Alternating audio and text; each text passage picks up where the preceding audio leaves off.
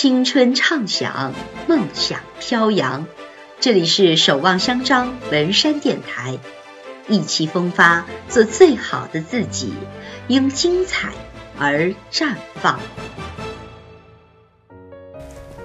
让理性思维之舟扬帆起航。《小王子》的作者圣埃克苏佩里说过这样一句话：“如果你想造一艘船，首先应该做的。”不是让大家去找木头和钉子，而是教会人们去渴望大海的宽广无边和高深莫测。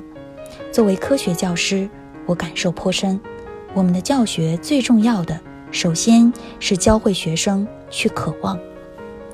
化学是一门从原子、分子的角度认识世界、创造物质的科学，而科学教育在培养态度和价值观的三个方面：好奇心。易于接受新思想和怀疑中，处于特别重要的地位。这三个方面是人们日常生活中就需要的态度和价值观。如何激起学生的好奇心，主动的去渴望、认知、体验和探索，是科学教育的触发点。有了渴望，才会主动寻找木头和钉子，探索可实现的方法。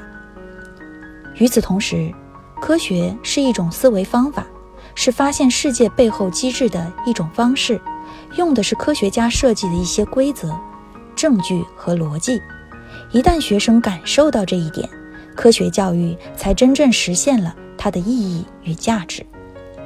基于以上两点，我希望能够通过问题情境的创设、对话教学的形式，使学习更接近于知识发生的过程。通过追溯有机合成的历史，体验有机合成的历程，展望有机合成的未来，感受有机化学的价值与意义，让理性思维之舟扬帆起航。